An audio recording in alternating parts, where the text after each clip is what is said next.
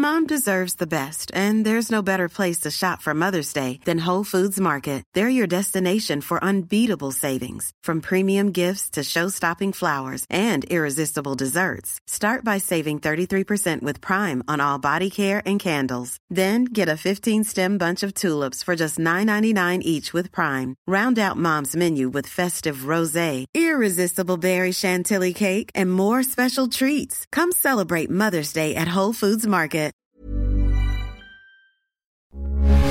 Heraldo Radio, con la H que sí suena y ahora también se escucha.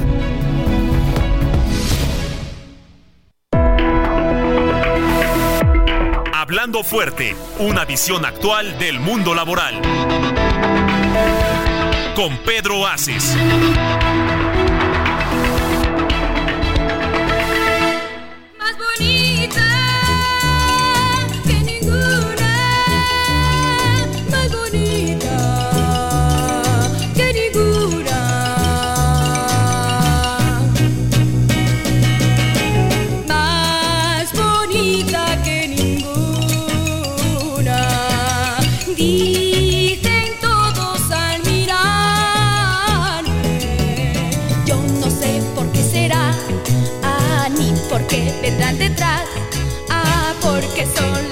Soy una buena chica, una chica.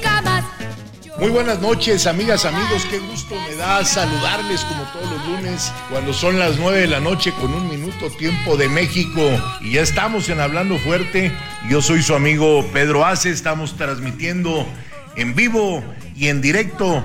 Ayer estuvimos en Guadalajara. Muy, muy contento porque logré un sueño más en mi vida. Presentar mi libro en la Feria Internacional del Libro, la famosísima FIL, que es la feria más importante que hay en América Latina, la feria más importante del libro en lengua castellana. Y es la primera vez que un sindicalista tiene la oportunidad de primero escribir un libro y después presentarlo en tan importante recinto. De veras es majestuoso quienes me están escuchando allá en Guadalajara o en los estados cercanos o aquí en la Ciudad de México. Vayan, todavía no acaba. Hoy todavía está esa feria que más están todos los pabellones de la Unión Europea, de todos los países pertenecientes a la Unión Europea, están las editoriales más importantes de México y de muchas partes del mundo, muchas universidades, me llamó mucha la atención. Y además ahora también hay un pabellón de lectura para niños donde está Disney y están muchos otros eh, pues lugares que debe uno de ir a, a conocer, que debe de ir uno a pisar, porque la cultura entra por los pies. Y bueno, por supuesto que tiene un gran stand también ahí, el Heraldo de México. El Heraldo Radio, la mejor cadena radiofónica de México. Y bueno, pues estoy feliz, de veras, déjenme compartirlos con todos ustedes de haber estado el día de ayer en Guadalajara, Jalisco. Eh, quiero saludar a todos los que nos escuchan en todo el país. Quiero saludar a todos aquellos que más allá de nuestras fronteras nos escuchan a través de las plataformas digitales y agradecerle como siempre a todo el equipo de cabina, a Ángel Arellano en producción, a Ulises Villalpando en operación, a Gustavo Jiménez en ingeniería. Llevamos una, cerramos una semana importante y ahora estamos aperturando ya hoy lunes, bueno, pues con mucho trabajo porque ahora vienen muchas giras en todo el país, tendré que ir a saludar a todas las compañeras y a todos los compañeros para desearles un gran año, un gran cierre de año. Seguiremos trabajando de la mano con todos los líderes del país y darles su abrazo navideño. Así que espérenme en sus ciudades a partir del día de hoy. Empezaré una gira por todo el país. Y estoy de verdad muy contento hoy de estar nuevamente, como todos los lunes, saludándoles, platicando con ustedes de todo lo que va a pasar. Y bueno, vamos a escuchar qué dije ayer, mi querido Carlos Saavedra, ¿cómo estás? ¿Cómo estás, senador? Muy buenas noches, muy buenas noches al auditorio. Sí, ya estamos empezando una semana muy importante y muy contentos por su gran presentación el día de ayer en la FIL de Guadalajara, pues con unas con, con unos datos muy interesantes. Yo vi a muchos a muchos jóvenes que fueron eh, los que asistieron a su presentación, que eso fue también muy importante, muchos jóvenes los que asistieron, pues muy interesados. La verdad es que también esto sirve para que muchos, como, bien, como decía, jóvenes se acerquen al sindicalismo, que es muy importante, senador. Oye, y además agradecerle a nuestro querido amigo Gerardo Fernández, ¿sí? Esa, ese ágape que me hizo después de la presentación de mi libro. Fíjense que estuvimos en los tres potrillos, en ese gran rancho que mi querido amigo en paz descanse, Vicente Fernández, fundó ahí a las afueras de Guadalajara y hoy su hijo Gerardo lleva las riendas de ese rancho y ayer me hizo una comida con mariachis y comida típica de Jalisco.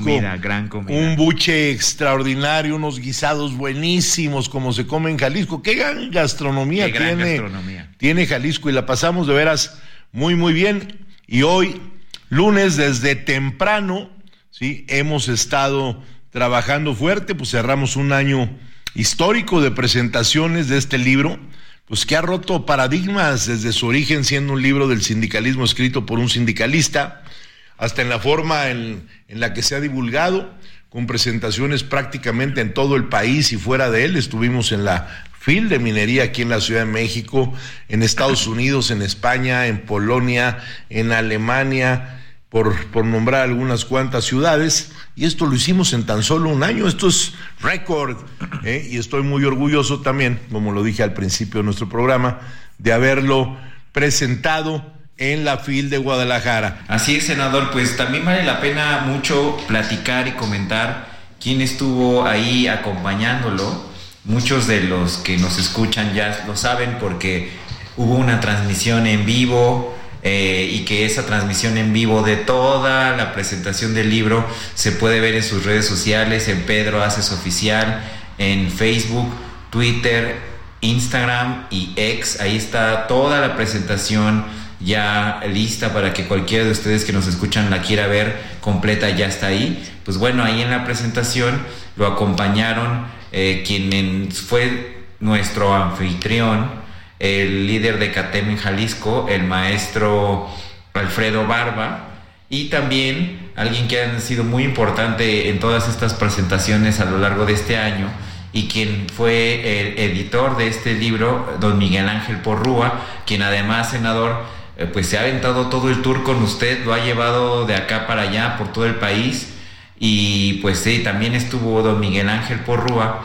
Y pues don Miguel Ángel Porrúa en su intervención eh, hace nuevamente un recuento histórico que me parece muy interesante, un recuento histórico de lo, de lo que fue el sindicalismo en, en sus inicios, sobre todo en el siglo XX y ahora eh, culminando con las acciones que está haciendo CATEM que vale la pena reiterar, son históricas y que ya están plasmadas algunas en el libro y que con el paso del tiempo, con el paso de los años, estimado auditorio, pues tendrán una mayor relevancia, cosas que se han hecho en los últimos años y sobre todo en este año, senador, cosas que se han hecho van a tener pues su impacto en el futuro. Y bueno ya habrá que escribir otros libros sobre lo que ya se está haciendo ahora en estos, en estos, eh, en estos años.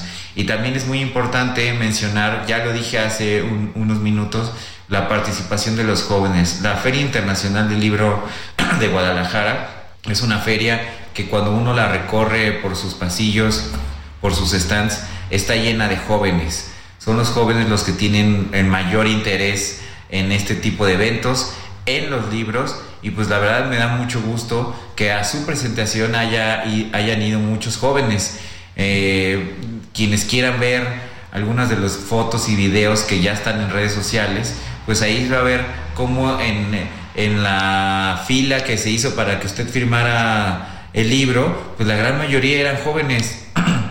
y eso a mí me da mucho gusto por, el, por la lectura, por supuesto, y también por el interés que pueda despertar en ellos el sindicalismo, que es muy importante que, esto suceda, en, no solo en México, sino en todo el mundo. Y bueno, eso, eso es otra de las virtudes de este libro, que también hay que decirlo, eh, esta prácticamente es una de sus últimas presentaciones este año, fue, fue la última FIL sin duda, pero todavía tenemos una pendiente eh, en, en, el estado de Querétaro, donde será, será la presentación en el histórico Teatro de la República, donde se, se promulgó, se firmó la Constitución de 1917. Entonces ahí también va a ser una presentación muy especial de este libro breve crónica del sindicalismo en México.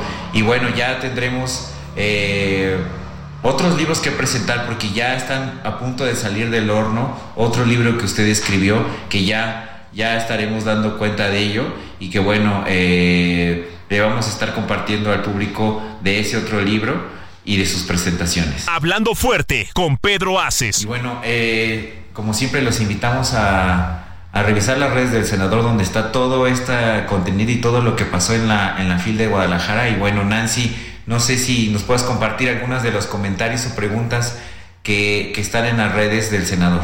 Sí, eh, eh, ya recuerden que es Pedro Haces Oficial en X, Instagram, Facebook.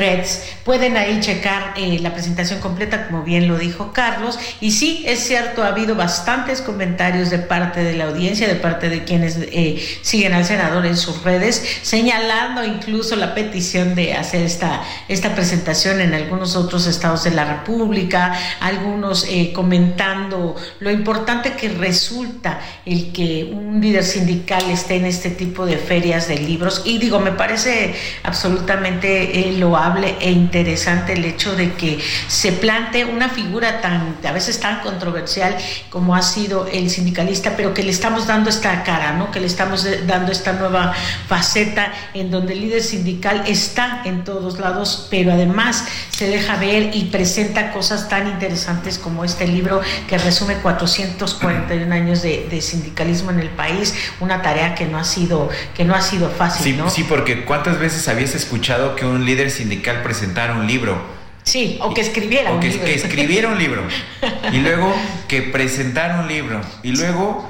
En una feria En una feria de libro. Y luego en la feria del libro de minería. Y luego todavía más raro, más especial. Sí. La Feria Internacional del Libro de Guadalajara, ¿no? Totalmente, no, es, es, es absolutamente sin precedentes el hecho y aparte vamos, eso demuestra lo que la CATEM ha estado haciendo en esta, en esta, este, en estos 15 años, ¿no? Es innovar y generar otro tipo de, sindicalismo que está mucho más enfocado a la, a la, modernidad, ¿no? Entonces, bueno, pues no dejen de revisar, no dejen de checar, de dejar sus comentarios en esas redes y pues adelante, nos vamos a seguir con otros temas, ¿no, Carlos? Yo creo que el tema del, del informe de la CEPAL, ¿cómo ves? ¿Qué, dijo, qué dice el informe de la CEPAL? Porque habrá que profundizar en él. Así es, mira, son muy buenas noticias para nuestro país. Sin duda, no se puede dejar de mencionar. Este reporte es el más actual que ha hecho la Comisión para América Latina y el Caribe, la CEPAL. Eh, y señala que en México la concentración extrema de la riqueza ha disminuido desde 2018. Consideremos efectivamente que el actual sexenio comenzó en ese 2018 y los datos de la organización revelan también que la desigualdad en el país, esta, esta que es medida por el índice de Gini, se redujo de 0.474 en 2019 a 0.441 en 2022, lo que implica una reducción acumulada de 5% en cuatro años. Eso significa que más personas han dejado este, este rango, digamos, de la, de la pobreza. En cuanto a esto, que es pobreza y pobreza extrema en México, de 2021 a 2022, la primera, la pobreza básica, cayó 4.4% y cierra en 28.6% de la población que está en ese rango de pobreza. Mientras que en cuanto a pobreza extrema, 1.5% de las personas en México dejaron ese rango y entonces actualmente solo hay 6.2% de la población mexicana en el rango de pobreza extrema. Y esto, digo, cabe aclarar, es bien interesante, uno podría decir las cifras al, aire no significan mucho, pero estos son los, niveles más bajos eh, que se tenían incluso en la prepandemia. O sea, en prepandemia estaba mucho más alto el nivel de la gente que estaba en nivel de pobreza extrema, entonces por lo tanto es muy interesante que haya más personas que han dejado ese, ese nivel, ¿no? Por otro lado, es bien interesante que la concentración de la riqueza en los multimillonarios también bajó. En 2018, ese sector de los multimillonarios acaparaba el 4.5% del Producto Interno Bruto pero actualmente eh, en la cifra más reciente del 2021 ya solo el 3% del PIB pertenece a ese sector de los multimillonarios. Y bueno, cabe señalar que este fenómeno ya se esparció en todo el continente pues el índice de desigualdad en América Latina se redujo 1.1% en promedio anual desde 2019 hasta 2022. Son datos realmente, eh, digamos que agradables y, que te señalan que se está haciendo algo para que muchas personas abandonen el rango de pobreza extrema, Carlos. La verdad es que es, es un dato de la CEPAL muy bueno para nuestro país, muy bueno para lo que se ha hecho en los últimos años en este gobierno y es consistente con, con los datos que también presenta el propio gobierno mexicano. Ya lo platicábamos, no sé si el programa pasado o, el antepasado, hay los datos laborales, hay datos de, del trabajo y hay datos de economía que son buenos datos, son datos positivos. Incluso cuando Estados Unidos y esto así, de esto ha sido criticado mucho Joe Biden, ha tenido datos no tan positivos en materia económica. Entonces, que a partir del 2018 esta, la pobreza haya disminuido, pues es un dato muy contundente de, un, de una institución eh, americana, pues con mucho prestigio y con mucho reconocimiento por todos, ¿no? Luego lo que pasa, luego lo que he visto es que eh, cuando a uno le conviene reconoce los datos de la OCDE y de la CEPAL, y cuando no le conviene dice que la OCDE y la CEPAL cualquier cosa, ¿no? Aquí, aquí la institución, una de las instituciones más importantes eh, en esta materia está dando este dato y es muy consistente con, con, los otros datos que vemos en materia laboral y en materia de crecimiento económico. Creo que esta semana también se salió el dato de, de, un incremento en la inversión extranjera directa, ¿no? Que en el último trimestre aumentó un 1%, pues la verdad es que es un mucho es mucho, es muy alto el porcentaje de aumento en tan poco tiempo de inversión extranjera directa. Esto también sin duda puede que tenga que ver con algo que también hemos platicado constantemente, que es el nearshoring. Entonces, estamos en un momento en donde se tienen que aprovechar las oportunidades, ¿no? Eh, se tiene que haber, se tiene, tiene que, tienen que seguir estas políticas laborales y económicas para que estos datos de, crecimiento del empleo, de disminución de la, de la pobreza se mantengan. Así es. Y digo, lo cierto es que a veces a uno no le queda muy claro qué significa esto en el, en el bolsillo, de manera directa, eh, para el ciudadano de a pie, a veces no, no queda muy claro cuando tú ves estas cifras, ¿no? Pero lo cierto es que en 2020 había, eh, se había dicho ¿no? que había eh, aumentado el número de mexicanos en pobreza. Sin embargo, cuando tú ya empiezas a analizar los datos en acumulado, en 2022 ya, ya bajaron, es decir, eh, a 36. por ciento. 7% se encuentran en una pobreza extrema. Eso significa actualmente hay, hay, hay, actualmente algún 8 millones de personas que estarían eh, enfrentando este tipo de cosas. Pero si consideramos que en el 2018 esa cifra eh, subía más allá de los 10, 12 millones de personas, entonces es que sí, muchas personas ya dejaron, muchos mexicanos dejaron esa línea de pobreza extrema. Entonces eh, significa que algo se está haciendo bien, tanto si empiezas a equiparar los datos de empleo con los datos de pobreza, con los datos de inversión, significa que hay más empresas hay más empleo y por lo tanto menos personas que están en ese, en ese rango de, pobreza de pobreza extrema, ¿no? Que significa no tener ni siquiera para, para lo elemental. Entonces, creo yo que es un, son cifras buenas, digo, hay que tomarlas con, como con la seriedad que, que debe darse. A veces mucho, mucha gente no lo, no lo cuantifica en todo el, el global, ¿no? En todo lo que ocurre en el país, pero creo que vale mucho la pena señalarlo. Sí, totalmente. Y bueno, cambiando un poquito el tema y al mismo tiempo también vamos a seguir platicando que es de esto, de, de que es mayor repartición de la riqueza, una repartición equitativa. En la Cámara de Diputados está avanzando una, pues una iniciativa que pretende ser una reforma para que se incremente el monto de aguinaldo. para, para duplicar el aguinaldo. Obviamente eh, esto todavía se encuentra en comisiones, como otras iniciativas que están en Cámara de Diputados, como esta aumentada iniciativa de, de la reducción de las horas laborales, que, pero que esta llama más la atención porque, como tú bien dices, Nancy, impacta directamente en el bolsillo, ¿no? Todos los trabajadores, que lo somos todos, lo que buscamos es, pues, ganar más, ganar, ganar mejor, y bueno, un, momento importante para, para, eso es el, fin de año y es el aguinaldo que además ya lo tenemos muy cerca afortunadamente, Nancy. Así es. Entonces, eh, en la Cámara de Diputados está ya avanzando una iniciativa para aumentar el aguinaldo eh, de hecho, a 30 días, ¿no? A 30 días. Sí, sería una reforma al artículo 87 de la Ley Federal del Trabajo. Actualmente recordemos, digo, y todos lo sabemos quienes recibimos esta, este beneficio laboral, que son 15 días como base. Y con esta reforma se plantearían 30 días para que todos los trabajadores reciban eso, ¿no? Sí, bueno, eh, a esta, a esta iniciativa también se le suma la iniciativa hace unos meses, o ya la reforma hace unos meses de el aumento en el número de días de vacaciones. Ese, eso es algo que sin duda a todos los trabajadores nos encanta, esa reforma. Pero eh, es, esta reforma, la verdad, yo creo que le pondríamos mucha atención. Hay que seguir muy de cerca el, proceso en el, en el Congreso. Sin duda también vale la pena eh, pues escuchar a todos los involucrados, a todos los eh, que, que aquí serían los empresarios que en este momento se encuentran en la discusión del aumento del salario mínimo.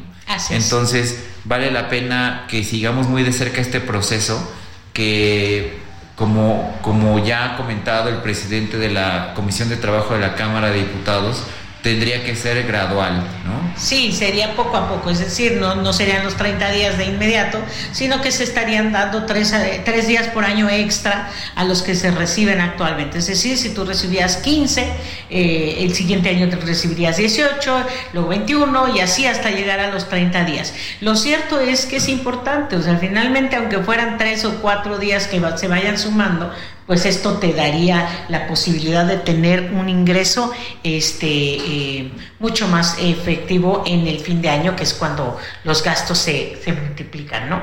Ahora, hay que recordar, desde 1970 esta prestación solo se ha modificado en una ocasión, pero no fue para elevar el piso mínimo que pagan los empleadores, sino para que el, de, se fuera un derecho de los trabajadores, ¿no? Recibir una parte proporcional de aguinaldo cuando no hubieran cumplido un año de servicio en una empresa. Entonces, si se logra, si se, si te termina por, por confirmar la se llama? La aprobación de esta reforma sin duda sería un gran, gran avance para el tema de los beneficios eh, laborales de los trabajadores. Sí, hay que recordar que en agosto de 2022 hubo una iniciativa que buscaba que el aumento fuera de 40% y esa iniciativa se rechazó.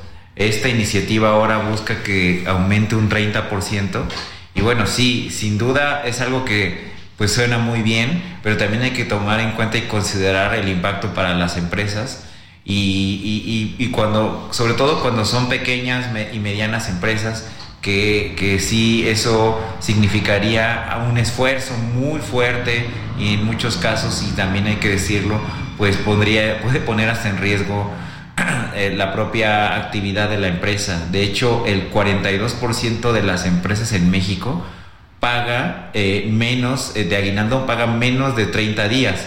Entonces prácticamente la mitad sería un impacto para la mitad de las empresas en nuestro país, ¿no? Eso, eso hay que también considerarlo. Y bueno, ya se nos ha ido rápido esta primera media hora de Hablando Fuerte con Pedro Haces. No se vayan, vamos a ir un corte y regresamos. Si te acuerdas de mí no me menciones, porque vas a sentir amor del bueno. Y si quieren saber de tu pasado,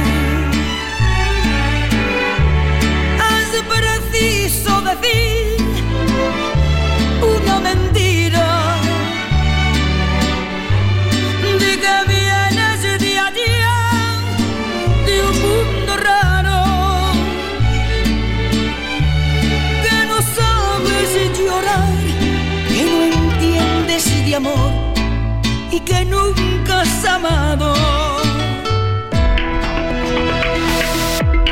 Estás escuchando Hablando Fuerte, el sindicalismo de hoy en la voz de Pedro Aces.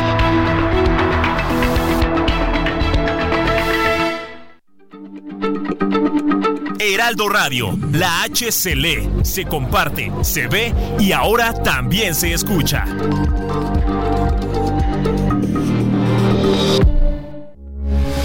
Heraldo Radio, con la H que sí suena y ahora también se escucha.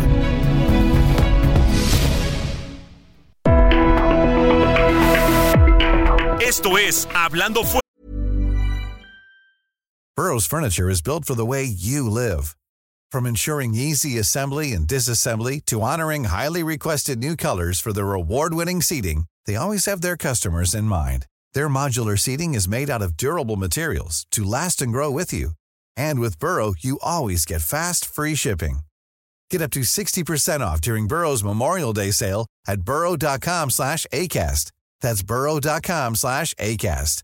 burrow.com slash ACAST. Con Pedro Aces. Continuamos.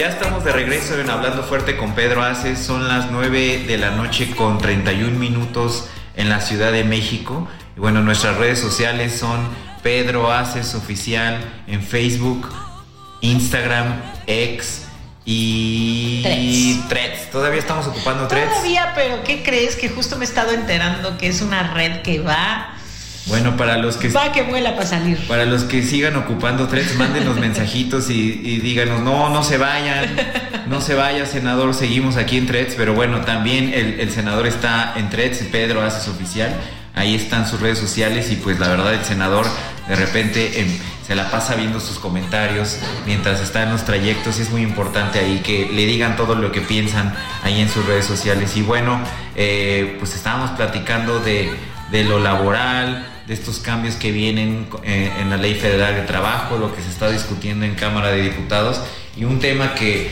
que también seguido nos piden que hablemos eh, eh, en el programa es lo que tiene que ver con la inteligencia artificial y algo de lo que está pasando ahorita, que es esta reconfiguración laboral a partir de esta pues entrada ya de lleno de, de esta tecnología que ya está cambiando muchos, muchos estándares, muchos parámetros. Eh, aquí lo importante es decir que, que en muchos casos no representa una amenaza inminente para el mundo laboral, sino más bien es un llamado a adaptarse, un llamado a buscar reconfigurarse eh, para tener un nuevos, nuevos horizontes laborales, ¿no? Buscar nuevas alternativas laborales como trabajadores, com- com- como personas. Sin duda, tomando en cuenta todas las capacidades y limitaciones que tenemos, al final la inteligencia artificial abre un campo de oportunidades para todos y sobre todo para todos los trabajadores y para las trabajadoras que están dispuestos a aprender y a utilizar esta inteligencia artificial. Sobre todo eh, en el campo tecnológico, ¿no? Es donde más eh, comúnmente, Nancy, la inteligencia artificial es donde está tomando posiciones, ¿no? Sí, pero además eh, la verdad es que mira, yo, yo siento que estamos como en el momento cuando entraron los celulares, ¿no? Eh, que hay un- una especie de miedo, hay una especie de, eh, ser, lejanía que tenemos con este tipo de, de- de habilidades o de, nuevas técnicas o de nuevas formas de acercarse a la tecnología, eh, que pareciera algo del otro mundo y entonces nos cuesta trabajo, ¿no? Pero creo yo que el, desafío, por ejemplo, de los profesionales es justo mantenernos eh, actualizados en el mercado laboral, entender lo que es la constante evolución y, lograr precisamente adoptar, adaptarnos este, a, este, a este nuevo lenguaje en un aprendizaje continuo. Es decir, pues, que no solamente estés ahí al tanto de las últimas tendencias, sino que también eh, entiendas cómo funciona este desarrollo de la, de la inteligencia artificial y de cómo puedes ampliar el conjunto de habilidades personales para desarrollar mejor tu trabajo. Siento que a veces el, miedo de utilizar este tipo de herramientas, por ejemplo, como ChatGPT, ¿no? que es este tipo de, usos que se hace mucho para el tema de escritura o para entender algunos ensayos o para entender algún discurso y tal, eh, siento que la gente primero tendría que decir, bueno, voy a probarlo. E, este, esto incluye el, el atreverse a experimentar, ¿no? Para que entonces tengamos mejores eh, capacidades técnicas en esa materia. ¿no? Sí, curiosamente uno, un, un damnificado temporal de, de, la inteligencia artificial fue uno de sus grandes creadores eh, en, en, estos tiempos, ¿no? Que es el que era el CEO de OpenAI. Sam de, Altman, ¿no? Exactamente, Sam Altman, que es el, eh, bueno, eh, justo lo que les queremos platicar, es el, era el CEO de esta empresa OpenAI, que es la empresa creadora de ChatGPT, que en el último año ha explotado en todo el mundo, ha, eh, acaparado las portadas en todo el mundo, con todo, con todo esta, esos usos cotidianos que le podemos dar a la inteligencia artificial.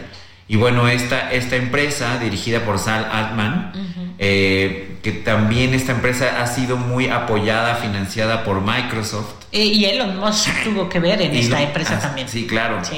Entonces, e, esta empresa ha sido apoyada por los grandes, eh, digamos, eh, nombres y hombres y mujeres de, de, la, de, la, industria de la tecnología. Y bueno, su, su, su creador, su CEO, pues era eh, muy valorado dentro de este mundo de la tecnología. Y resultó que hace dos, dos semanas la junta directiva de la empresa de OpenAI le, lo corrió, lo corrió de la empresa.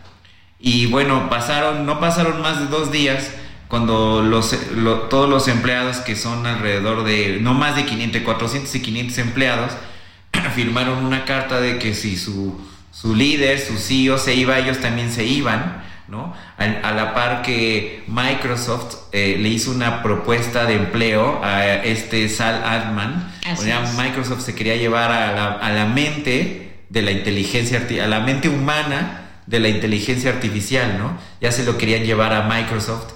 Entonces no pasaron, no pasó más de una semana cuando la junta directiva, es, y, eso, y eso fue la semana pasada, le pidió a Sal Altman que regresara, regresara. a OpenAI, porque al final de cuentas, el valor de una empresa de tecnología, de inteligencia artificial, es la mente humana de una persona que es la que eh, generaba este tipo de proyectos que son revolucionarios. Hay inteligencia artificial por todas partes y muchas de las empresas grandes tecnológicas lo tienen, ¿no? Facebook o Meta está por sacar una, plata, una, una plataforma de inteligencia artificial, este, Google la tiene, Microsoft la tiene, por ahí también Apple va a sacar algún tipo de plataforma en materia de inteligencia artificial, pero ChatGPT y OpenAI parece que se adelantaron.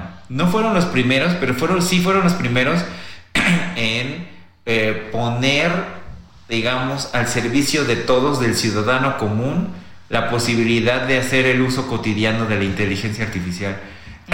Y eso, pues, modificó no solo eh, la industria tecnológica, sobre todo en Estados Unidos, sino también eh, las relaciones laborales, ¿no? El mundo del trabajo, que ya este, usan mucho ChatGPT para muchas cosas. Ahí te va cuánta gente usa ChatGPT.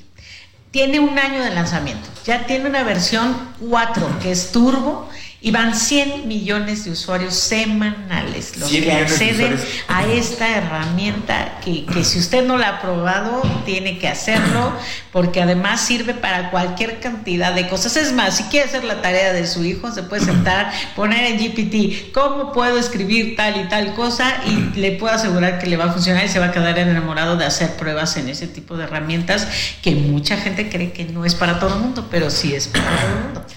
Sí, la verdad es que es, es, es una herra- herramienta revolucionaria. Sí, cualquiera puede usarla, es bastante sencilla. Es literal como un chat. Quien use WhatsApp puede usar ChatGPT. Así O es. sea, es así de sencillo. Lo, lo- lo importante aquí es, eh, y yo creo que el valor eh, radica en que eh, en el momento en el que se dialoga con la inteligencia artificial, en el momento en el que se entra en el chat con la inteligencia artificial, ya la persona debe tener algún, alguna idea y algún contexto de lo que quiere, porque la, la inteligencia artificial al final termina siendo un- una ayuda y un, a- un, un elemento que soporta eh, el objetivo de la persona. Pero está no va a sustituir. Así es, porque está pensada en en, en en el pensamiento humano, está basada en eso. O sea, no necesariamente es que te va a resolver la vida, ¿no? Sino que es pensada en cómo los humanos podemos desarrollar cosas o cómo podemos eh, generar ideas. Y entonces ChatGPT toma de todo lo que circula en Internet, toda la información que te puede acercar, que a lo mejor tú no la estabas viendo, pero que te la pone cerquita como para que tú puedas eh, discernirla, ¿no? Puedas entenderla.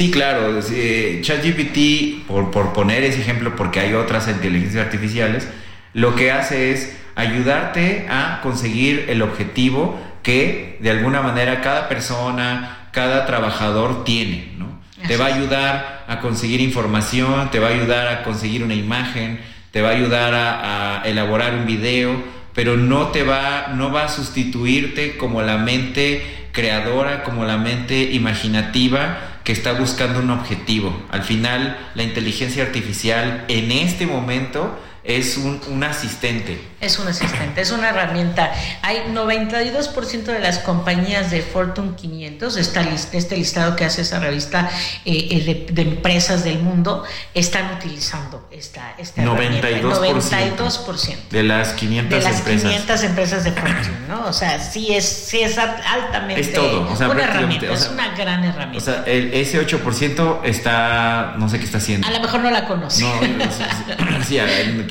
quizá no, no, no la conocen totalmente. Así pero es. sí es algo que vale la pena que todos los trabajadores eh, pues ya, ya lo ocupen, sobre todo eh, en materias que no necesariamente tienen que ver con directamente con la tecnología, ¿no? Ya lo platicamos ahorita aquí en, en la academia, en la salud, en, incluso en la política, ¿no? Eh, es muy importante que, que los trabajadores ya tengan esta pues esta idea y que se acerquen a la inteligencia artificial que bueno les va a ayudar de muchas maneras. Creo que el más grande eh, la más grande afectación que está causando la inteligencia artificial es el temor que produce para quienes todavía no lo utilizan no Así es, y, yo creo yo creo que no no todavía no me ha tocado alguien que la haya ocupado y que no eh, celebre todos los beneficios no Así es. Y bueno, si hay algo que haya que arreglar, si hay algo que haya que ajustar, pues se tendrá que ajustar en la ley, se tendrá que ajustar a partir de la dinámica y del comportamiento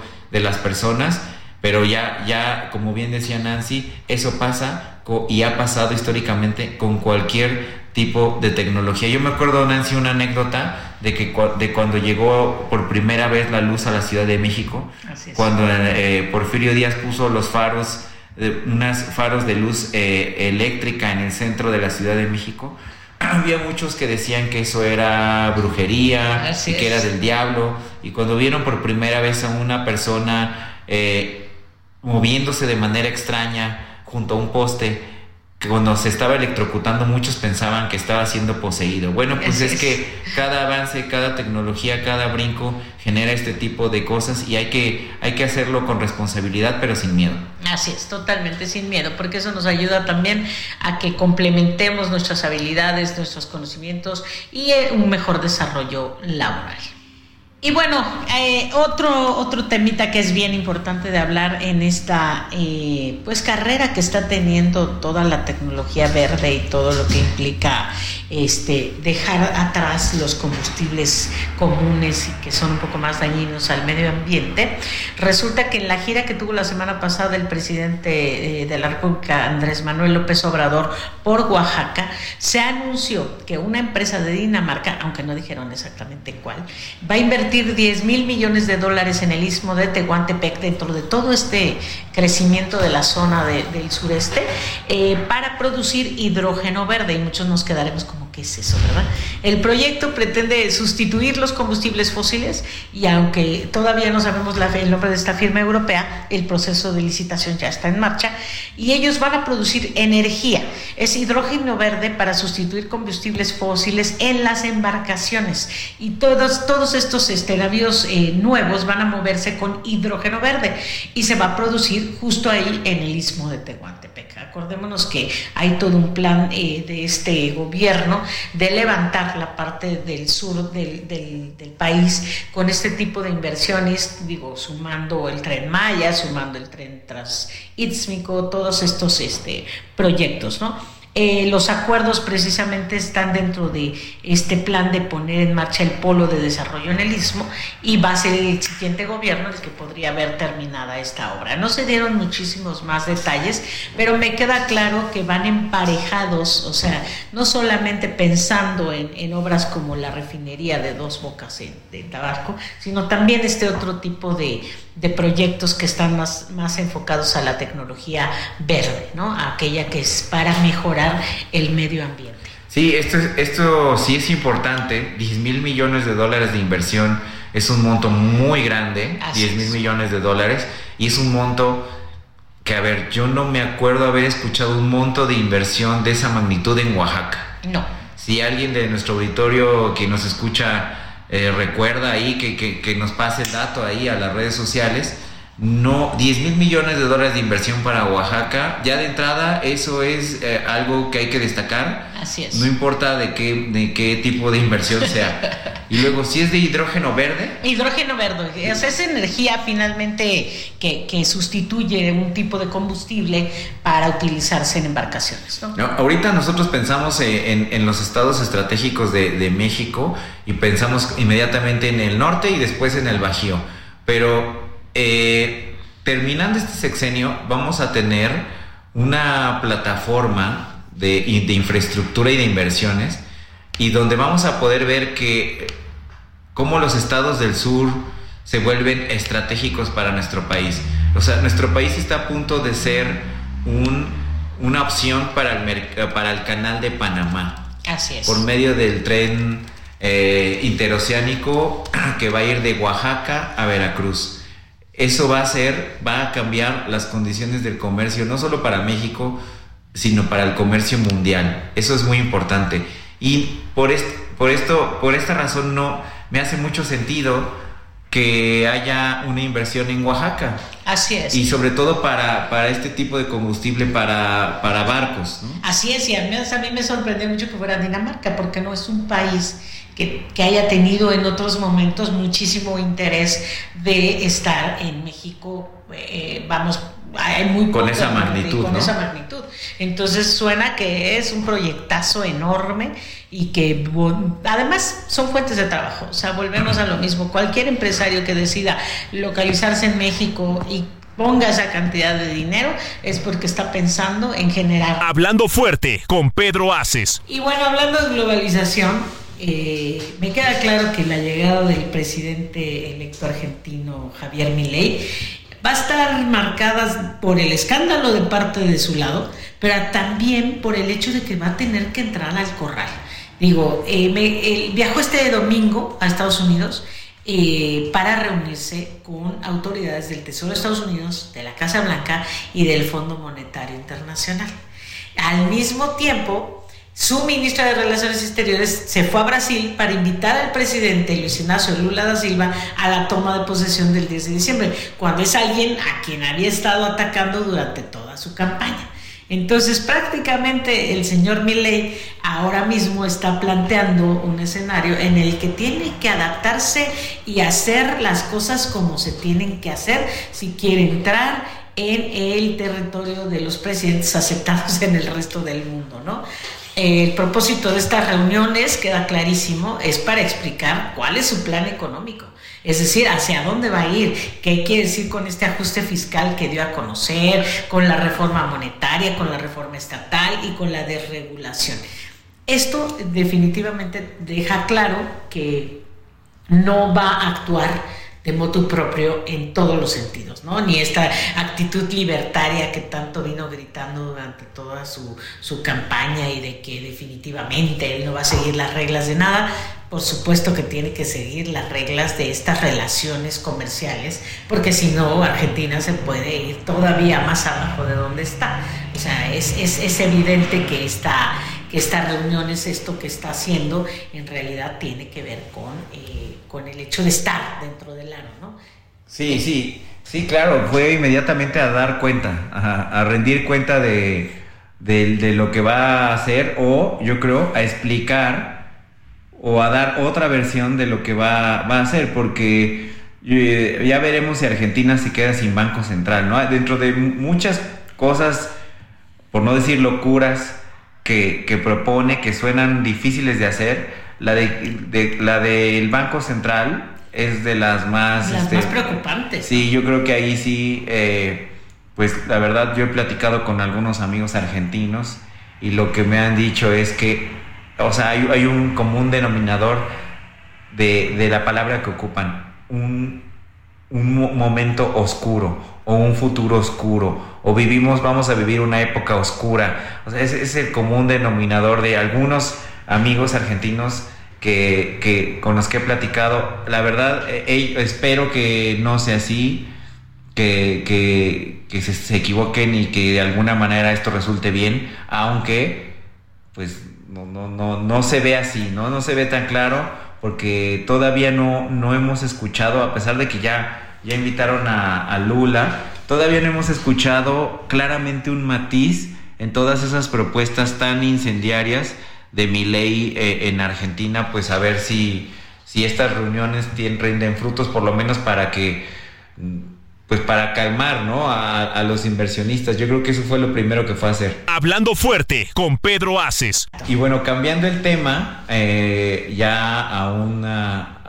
Cambiando de, un poco de las propuestas aceleradas a la seriedad, nos vamos aquí a México, porque eh, a mediodía eh, la, doctora Claudia Sheinbaum, la, la, eh, la precandidata única ah, de Morena a la presidencia de la República, presentó su, su equipo de campaña y la verdad fue muy interesante porque presentó a figuras que son consistentes, que es consistente con el primer objetivo, que es eh, la campaña y la elección y, y, y conseguir ese objetivo de ganar la elección presidencial. Así es. Ese primer objetivo. Y la verdad es que los nombres que presentó, eh, a diferencia de otros, eh, de otros candidatos, que lo que hacen es pues rescatar a personas de otros sexenios, porque lo que hemos visto del otro lado en la oposición es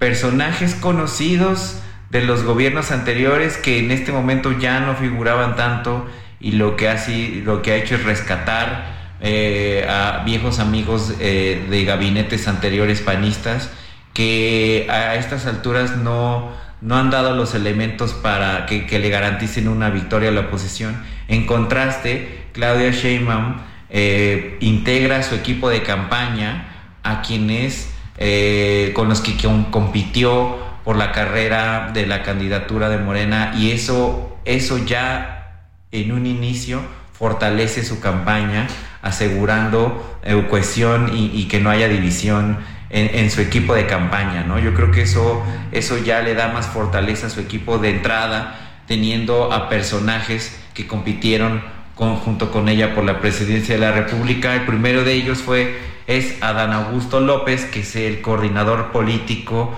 será el coordinador político de la campaña al senador Ricardo Monreal, que será el coordinador de enlace territorial, un, un, un gran personaje que es Tatiana, Tatiana Cloutier como coordinadora de voceros, está Jesús Valdés Peña como coordinador de enlace con organizaciones internacionales y mexicanos en el exterior.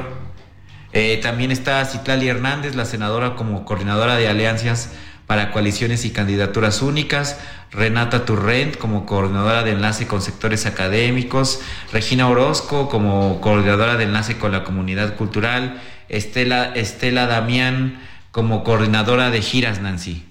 Sí, y digo, el, el coordinador de toda esta pre-campaña será Mario Delgado, evidentemente esto camino a, eh, al siguiente proceso de ya la campaña eh, formal, ¿no? Creo que es interesantísimo como lo planteas el hecho de que ella esté recurriendo a quienes le dan continuidad, pero también a quienes demuestran que hay unidad dentro del partido. Hay fortaleza, Hay se ve fortaleza en ese equipo y la verdad es que ya es un equipo que ya está trabajando, que ya veremos cómo se empiezan a dar las campañas, que estamos a muy poco tiempo de iniciar y bueno, lo que ya se acabó es el tiempo de nuestro programa del día de hoy. Muchas gracias a todos por escucharnos. Nos sintonizamos el próximo lunes a las 9 de la noche aquí en el 98.5 de FM en el Heraldo Radio. Hasta la próxima. Ese barco velero cargado de sueños cruzó la bahía. Me dejó aquella tarde agitando el pañuelo, sentada en la orilla. Hasta aquí Hablando Fuerte con Pedro Aces, actualidad de México y el mundo.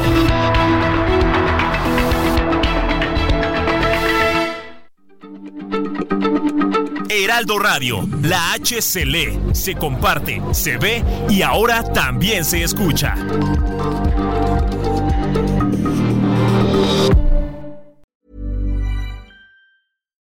Deserves the best, and there's no better place to shop for Mother's Day than Whole Foods Market. They're your destination for unbeatable savings, from premium gifts to show-stopping flowers and irresistible desserts. Start by saving 33% with Prime on all body care and candles. Then get a 15-stem bunch of tulips for just $9.99 each with Prime. Round out Mom's menu with festive rosé, irresistible berry chantilly cake, and more special treats. Come celebrate Mother's Day at Whole Foods Market.